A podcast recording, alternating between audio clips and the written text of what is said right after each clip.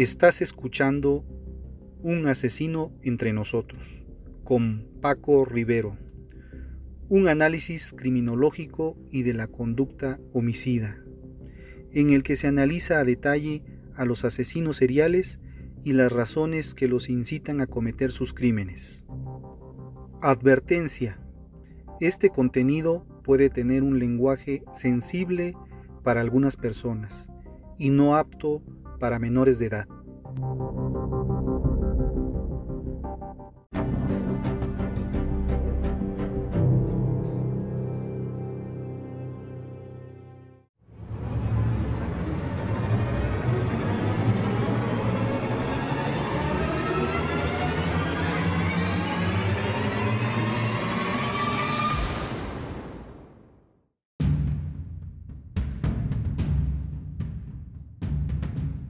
Hola amigos, ¿cómo están?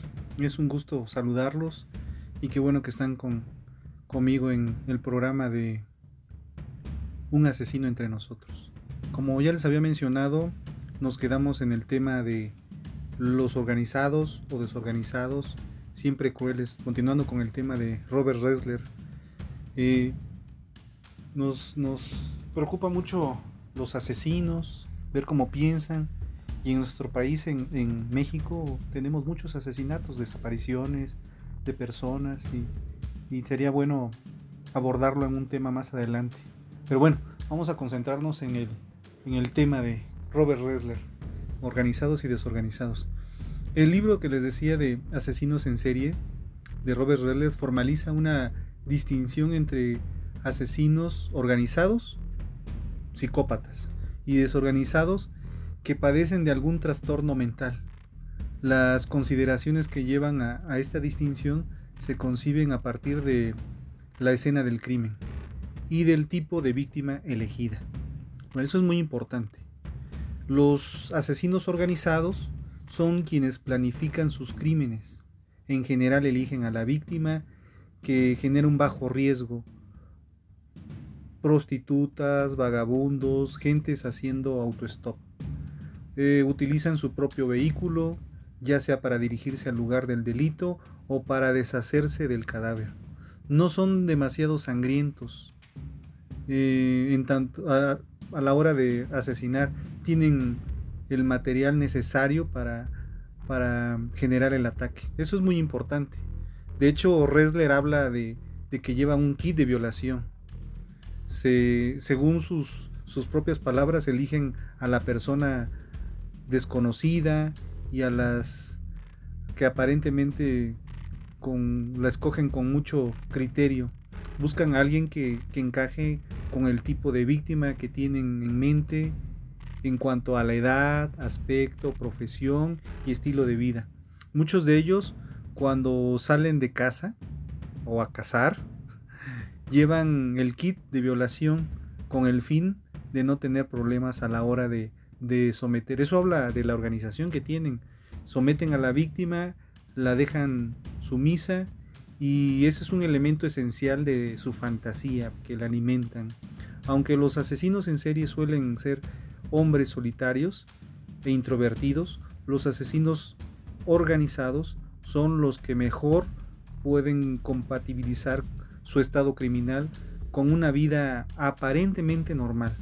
Ahora bien, los asesinos desorganizados, estos delincuentes se caracterizan por una brutalidad sin límites, excesiva, por su descontrol, por su, improvisación, acuden a pie o en transporte público al lugar del asesinato, eligen a sus víctimas al azar, sin pensar en el peligro que implica para ellos, no se preocupan por los vestigios que puedan dejar en la, en la escena del crimen, son extremadamente brutales. Eh, en ellos es habitual la, mutilación o el canibalismo. Un rasgo sorprendente de, de, los asesinos desorganizados es una es que matan muy rápido a su víctima para despersonalizarla. Los asesinos organizados, por el contrario, encuentran el goce del asesinato en las máximas demoras de la materialización de la muerte. El desorganizado no puede controlar su impulso criminal. El organizado planifica su fantasía y decide de manera precisa cuándo ejecutarla. Por otro lado, no es lo mismo un asesino de masas que un asesino en serie. El proceder de un asesino de, masas es simultáneo. Mata a, a muchas personas en una sola acción. La conducta del asesino en serie es sucesiva. Comete asesinatos encadenados a fin de perfeccionar su fantasía. Eh, el libro de Resler nos, de, Robert Resler no admite concesiones con el morbo ni con la espectacularidad del horror. Resler desmitifica el serial killer. Dice que no es un personaje interesante. No es una persona con la que compartiría una conversación.